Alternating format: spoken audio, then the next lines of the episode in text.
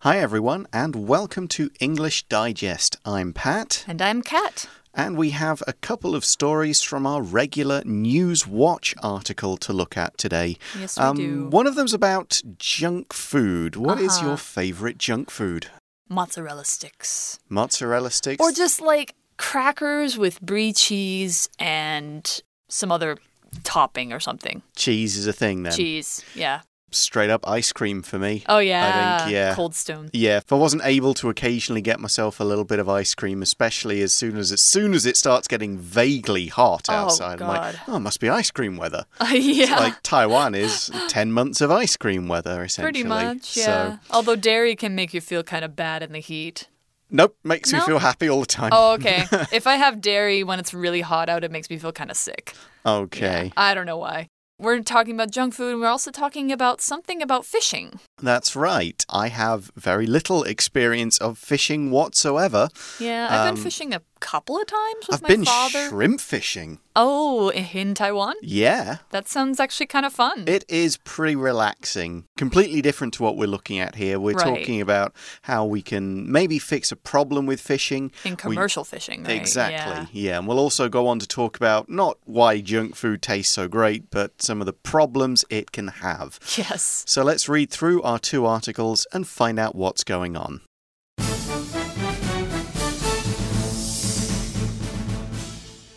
LEDs light the way out for unwanted fish.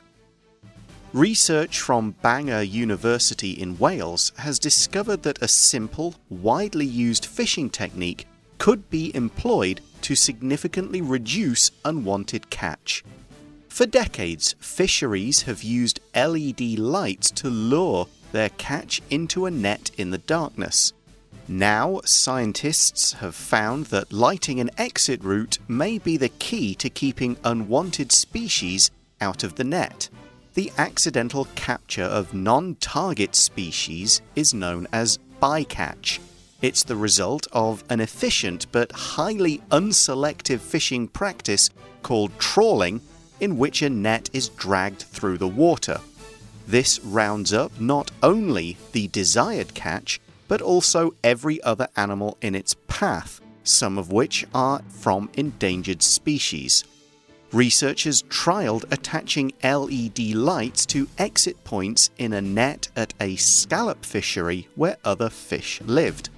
They found this reduced bycatch of haddock and flatfish by 47% and 25%. The fish could see the lights and swim free while the scallops were caught. Although LED lights could potentially keep bycatch to a minimum, other sustainable fishing practices must also be established to conserve the environment. A week of junk food can impair brain function. Not only is junk food bad for your health, but it has now been found to impair brain function. Psychology researchers discovered that participants exposed to a diet high in saturated fat and added sugar experienced serious negative effects. These included performing worse on memory tests and an increased desire for junk food immediately after a full meal. These staggering results were observed after just seven days of participants indulging in fast foods, such as Belgian waffles and milkshakes. These findings are consistent with prior research that showed how calorie dense foods can alter the hippocampus, a region in the brain associated with memory and appetite regulation. One explanation could be that junk food impairs the hippocampus's ability to suppress tempting memories of food. Hence, you'll find it harder to resist chocolate cake even when you're full. This becomes a vicious cycle as the junk food people consume changes their brain chemistry, leading to even further consumption of such foods. The fact that even brief exposure to a poor diet wreaks such havoc on the brain further supports the importance of healthy eating. Okay, then let's start with our first story, which is about LEDs and finding a way that we can catch the fish we want, but the, let the ones we don't want go free. Right. Okay, LED, of course, is a light emitting diode. It's Mm-hmm. a kind of light technology, doesn't use as much electricity. It's Yeah. got more kind of, you can turn it on and off a bit easier. It's got a few other things yeah. like that. And I think you can find it on most electronics these days. Like you find it on computers, Hmm. on your air conditioner. But that's what we're talking about little lights like that. So, research from Bangor University in Wales, Wales, of course, one of the four countries that make up the United Kingdom, uh, research there has discovered that a simple, widely used fishing technique could be employed to significantly reduce unwanted catch. So, this isn't a brand new discovery using some clever new technology. No, this is just, hey, people have been fishing this way for years. If they can fish this way, maybe we can use it to something else. We already know it Yeah. works in the water. Mm-hmm. We already know that the LEDs will function down there. We we've already know a lot of information and data about how to attach these things to nets. So let's just repurpose it. Yeah, exactly. So they're using it in a new way. So they say for decades, fisheries have used LED lights to lure their catch into a net in the darkness. So here we're talking about fisheries, which are places that raise fish for consumption. Like they might be in a certain part of the ocean that's sort of like closed off from the rest, mm-hmm. or they might have their own special pools where they raise the fish, and not just fish, but any kind of seafood. Like we're talking about scallops in this. We'll learn about them a bit later, but they're not a fish. So it could be anything else that you eat as seafood as well. And then they want to lure them into the darkness using these LEDs. Yeah, to lure something somewhere is basically it's almost a synonym for the word tempt, T E M P T, to kind of use some kind of thing that you want to get things to come inside, Yeah. basically. Like a spider will lure flies into its web. Some animals will lure other animals into a place where they can grab them. And we lure animals into traps. You know, we put in stereotypically cheese in a mouse trap Yeah. or something sweet in a cockroach trap. They smell Blech. it, they go, I want that. They go into the trap to get the sweet thing, and then they can't get out again. So, all of this is luring people somewhere. You present something attractive and you use that as bait to get things into a trap or into a place where they don't want to be, but you need them to be. Mm-hmm. And interestingly, the word lure also relates directly to fishing as a noun because it's a thing you put on the end of a fishing pole to There lure you- the fish. There you go. Nice Yeah. bit of extra bonus noun there, a lure. Okay, right. so this is the idea f- that fisheries use LED lights in the dark water, either down at the bottom or at night or whatever, and they the fish follow the lights and they go into the net. So of course, if they can go in, maybe they can go out, Mm-hmm. which is why we say now scientists have found that lighting an exit route might be the key to keeping unwanted species out of the net. Yeah, because you don't want to get everything you could catch in a net. Yeah, a lot of fisheries don't just have one type of creature in it, especially if it's like Kat mentioned, an ocean one where it's just an area of sea. There could be all kinds of other animals that could come in and out. Birds can fly down in from above and get caught in nets and Yeah, that sort that of thing. yeah. So, yeah, it's not like this is an area where there's the, the only fish that live there are the one you want. It's all a bit mixed up. Yeah, because they have to use their space efficiently because there's so many things to catch and hmm. so many things that they need to bring to market and sell. But they don't want all of them all the time. So, talking about the species that they don't want, the accidental capture of non target species is known as bycatch. It's the result of an efficient but highly unselective fishing practice called trawling, in which a net is dragged through the water. So, bycatch is actually one of the biggest problems in commercial fishing that we have today because the way that they catch these fish, everything gets caught that's in the way of the net. And so you could get like dolphins, like Pat mentioned, you could catch birds or whales or trash. Turtles. I guess trash would not be bycatch. No. bycatch, No. Turtles. Anything living. Yeah, turtles would. Yeah, so it's um it's really unfortunate and it actually can account for a really significant part of each net catch. Yeah, and there are rules in certain countries about if you catch it, you can't always just easily throw it back. Mm-hmm. Some countries have rules about you catch it, you caught it, you got to deal with it, kind yeah, of thing. exactly. You can't like litter the seafloor with dead animals. Mm. Yeah. So, bycatch is a result of an unselective fishing practice. Something that is unselective basically means it doesn't really make a distinction between any different things it picks up. It doesn't go, we want this, but not this. It just goes, we'll take everything. Like if you went into a sweet shop and you just grabbed the closest five candy bars you saw and bought them, you would be being unselective. Yeah, uh, or you take a little of everything. Exactly. You're not going around and going, I want this, it's my favorite, I want this, it looks good. You're just going, give me the five closest things. Yeah. That would be unselective. You could think of other similar examples. If you went to every restaurant you went to, you just pick the top item on the menu, that would be unselective. You're not Yeah. using any kind of criteria to make this selection or judgment. Yeah. You're just making a choice because it's there. It's not even a yeah, it's not even yeah, a choice. It's not a choice. It's just Grab it. Yeah, exactly. So this unselective fishing practice in particular is called trawling, and it's kind of described in the rest of the sentence when a net is dragged through the water. So I remember what they usually do is they attach weights to the bottom of the net, Mm-hmm. and they attach the other side to the bottom of the boat or the front of the boat, and then they just go over the water and they just catch everything that's in the way of it. Mm. From the sea surface to the seafloor. Yep. It's huge. It's efficient, Yeah. obviously, but it doesn't mean you only get what you want. Right. So we see this rounds up not only the desired catch, so bycatch is what you don't want, catch is what you do, but also every other animal in its path, as we've been talking about, some of which are from endangered species. So what we're saying here is some of these other animals that are picked up are endangered, whether it's whales and dolphins or turtles and birds. Mm-hmm. Some of these animals that get caught in the nets are endangered, so we certainly should not be fishing for and catching them on purpose or by accident. Yeah, exactly. So, what kind of solution are they coming up with? Well, researchers trialed attaching LED lights to exit points in a net at a scallop fishery where other fish lived.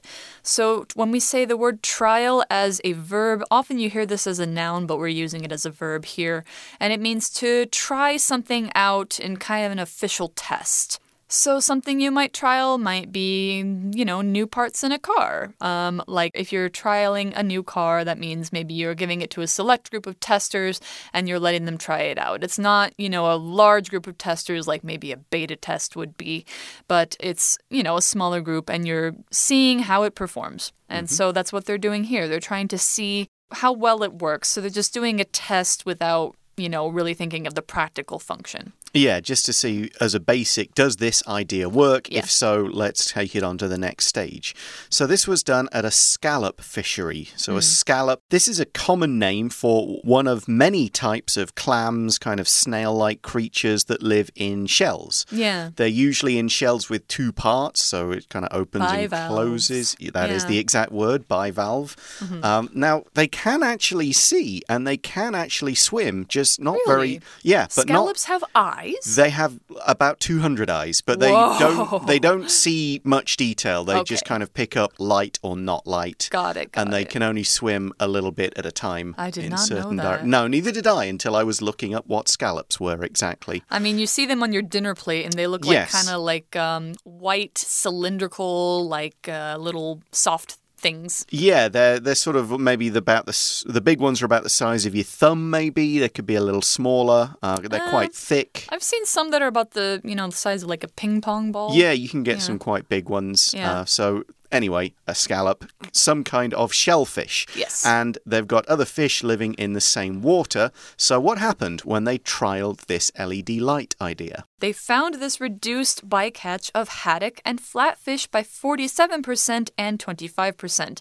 So we could say that's respectively. Hmm. 47% of haddock uh, got away, 25% of flatfish got away. Yeah, that's, basically, that's, that's what happened. Yeah. So haddock and flatfish, these are two other kinds of fish that you might find in fisheries because they are types of fish that we do eat. Mm. Um, so haddock is fish that's, I guess it looks somewhat like a tuna, but it's smaller. Yeah, it's a saltwater fish. It's Yeah. popular as food. Um, it's kind of similar to cod. It's it's one of the fairly common ones we yeah, eat. yeah, exactly. And then flatfish are like, as their name says, they're flat and they live on the seafloor. Their eyes are on one side of their head. Right. And they're like flounders and soles Plaice. and halibut. Hmm. My dad also always used to make the joke that you would eat it just for the halibut. Oh, very clever.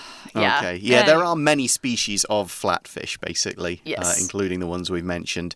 And of course, this worked because the fish could see the light and swim free while the scallops were caught. So, based on that test, we can see there are some situations where if you want to catch things that are in shells and don't move, and you don't want to catch the fish that do move and can see better, mm-hmm. this is going to work. Right. They're obviously going to have to be a, a lot cleverer if they want to Catch like actual fish. and catch some fish and not other fish. Right. So, but it is a start. Uh-huh. Although LED lights could potentially keep bycatch to a minimum, other sustainable fishing practices must also be established to conserve the environment. Yeah, because this will not work for everything. And it doesn't even work perfectly as it is. I mean, maybe they can improve the uh, success rate of like letting the bycatch get away, but it's just one solution to one problem. Yep. And there's many more. Yes, Yeah. we need more sustainable practices. Sustainable means you can basically carry it on and it's not going to have an effect, a long term effect on the environment. Mm-hmm. Basically, whatever you take can be replaced, you're never going to run out. So we think of sustainable energy sources like wind power, solar power, those kinds of things. Stuff that should never actually run out. We'll always be able to use it, and using it doesn't take a toll on the environment in the same way that coal and gas do. Right. Or having a sustainable lifestyle means that you try to um, live by using, you know, green methods and Yeah. green products. You waste as little as possible, you Yeah. use as little electricity as possible, and so on. yeah, exactly. All right, we're going to take a short break now, then we'll come back for our second story.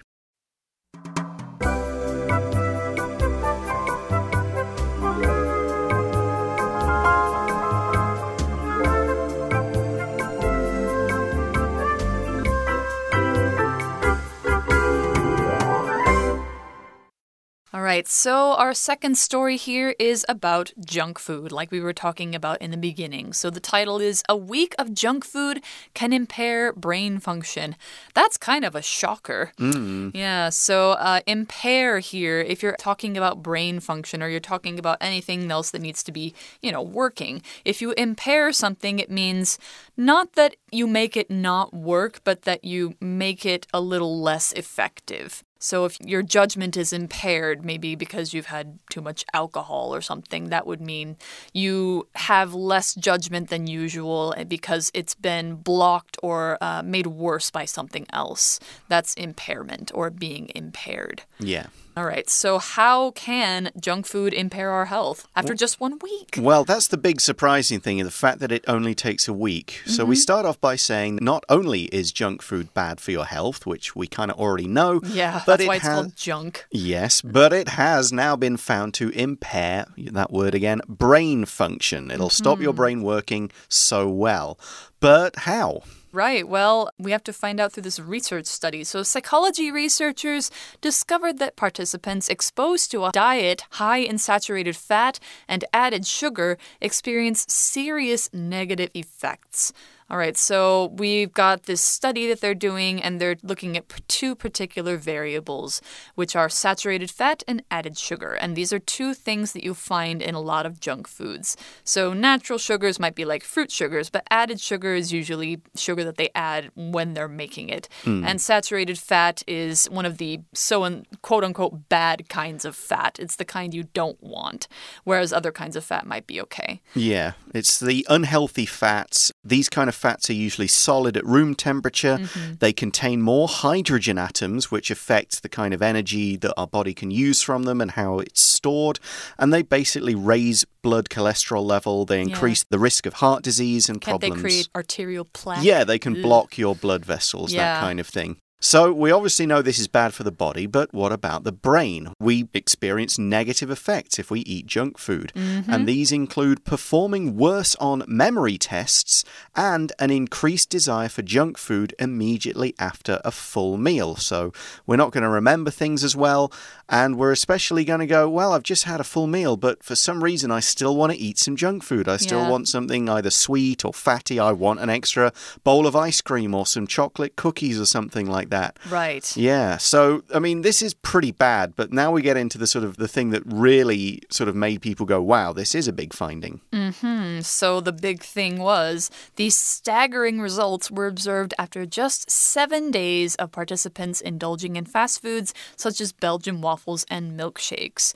I'm guessing that they probably had mostly or all fast foods for a week. Ooh. Ugh, which might not be a great idea in the first place, but the results, as they say, were staggering. And this is an adjective we use when we want to say that something is absolutely shocking. Your jaw hits the floor because you are so surprised and so shocked, and just your reaction is like, oh my God, I can't believe this. It's staggering.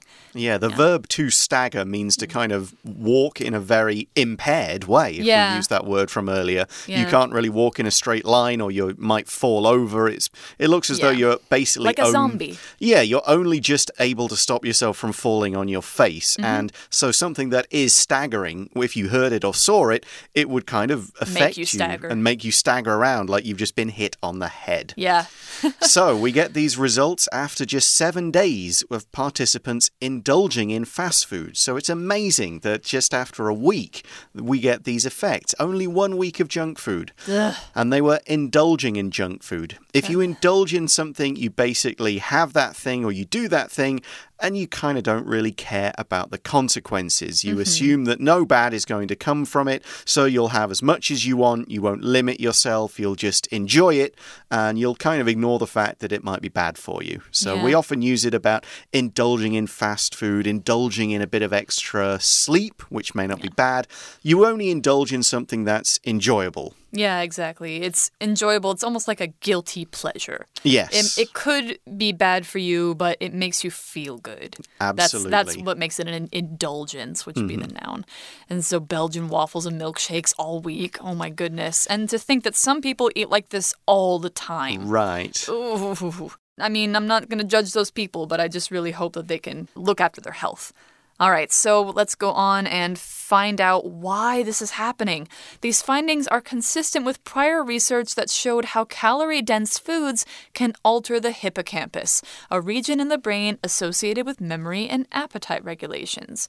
All right, so first, I think we should talk about what is calorie dense. That means foods that have a lot of calories, which are the units of energy you find in foods, but they don't have a lot in terms of essential nutrients. Mm-hmm. So they won't have a lot of protein or vitamins, but they might have a lot of fat and calories. They might have like sort of empty calories. Yeah, Um, we think of basically junk food. Yeah. Um, you know, French fries are calorie dense. Chocolate is fairly calorie dense. Soda. yeah, uh, anything with lots of, as we said, sugar and saturated fat. Yes. So prior research means that people have studied this before and they have shown that these kind of foods can alter the hippocampus. And we explain this in the article. This is the part of the brain that is associated with memory and appetite regulation. We, mm-hmm. we don't really know exactly which brain parts of the brain do which jobs and how they're all kind of connected and shared up. It's just one of those things that's hard to research, but we're fairly sure that the hippocampus is part of where memory is processed and part of where your appetite is Yeah. kind of controlled and processed and That's its main job. yeah, it's one of its it's the area where we think this goes on. So Yeah. that's that's sort of why we know that junk food alters this. So, one explanation could be that junk food impairs, there it is again, the hippocampus's ability to suppress tempting memories of food. So, it's making it harder for the hippocampus to suppress something, which means to kind of push that down or push it away. So, it's making it harder for you to forget that you've had this junk food, Or, basically. or how good it is. Yeah, it makes it harder for you to forget how good it is. Yeah. So, you, so it makes you less likely to eat healthy because you're like, I want that good tasting food. We kind of demonstrate this in the next sentence, which says, Hence, you'll find it harder to resist chocolate cake even when you're full, because your body won't be saying you're full, don't eat that. You'll just be saying, Oh, that chocolate cake tastes so mm-hmm. good. Give it to me with a big shovel. And we connect these two sentences together with the word hence, which kind of means the same as therefore. It's kind of saying like as a result. So Yeah. you've got B, and because, or you've got A, and A is true, hence B is true, or as a result, B happens, Yeah. something like that. It's a good word for connecting up and showing consequences. Yeah, and I think we mostly use it in academic writing because it sounds a little more formal. Mm, it is a bit more formal than like thus. Thus is okay, but thus is a little, I don't know, I think thus sounds formal too, but It that, does. that just might be me as an American. yeah, hence sounds quite formal. Yeah, uh, but sounds it's, a little bit Shakespearean. It's a good word to use for connecting up your ideas. Just make sure you Yes. are using it in the right way. Right. Yeah, so you'll find it harder to resist chocolate cake. Give it to me. But this is not exactly a good thing because you can't have chocolate cake all the time. And as the next sentence explains, this becomes a vicious cycle as the junk food people consume changes their brain chemistry, leading to even further consumptions of such foods. So we've got this word vicious, but it's actually part of this idiom vicious cycle. So, first, vicious means kind of ferocious and really something that is violent and goes after you in a really um, aggressive way. And a vicious cycle means that there's something happening that's going around in a circle and you can't stop because the result just leads back to the cause. So the junk food you eat makes you want more junk food and that makes you want even more junk food. It just keeps going around in a circle. Yeah, another example of that could be, you know, a student in the class is being bad, so the teacher punishes the student. The student feels bad about being punished and does something bad as a result, so the teacher Yeah. punishes them again. And Exactly. if you're not trying anything different to break that cycle, it gets worse and worse, and it's vicious because everybody suffers. The Yeah. student, the teacher, the other students around them, the whole thing, there is no winner. Yeah, exactly. It's one of those things in life. Uh, so, yeah, a vicious cycle is the full idiom. It's good to learn. Yes. So, the article concludes by saying the fact that even brief exposure to a poor diet wreaks such havoc on the brain further supports the importance of healthy eating. Now, I've heard wreak havoc, I've also heard wreck havoc. I've heard both pronunciations. so. I usually hear wreak. Yeah. But basically, if you wreak havoc on something, then you cause a large amount of damage to that thing. You just Mm-hmm. cause, and it's not even targeted damage, it's indiscriminate, massive damage. Like a typhoon. yeah, a typhoon would wreak havoc on a country, an earthquake would wreak havoc on a city if a lot of buildings started to fall down. Mm-hmm. So we're talking large levels of damage, large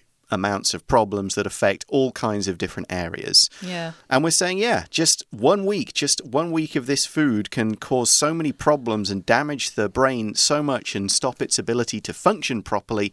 I mean, this shows that you really need to eat healthily. You can't give in to junk food too often because it starts this vicious cycle. Mm, Yeah, it should be a treat. It should be something that you have on special occasions or just like, you know, try and regulate yourself. Everything in moderation. Indeed. All right. We're all at done. the end, we're at the end of our article. Uh, thanks very much for listening, everybody. For English Digest, I'm Pat. And I'm Kat. Talk to you again soon. Bye bye. Bye bye.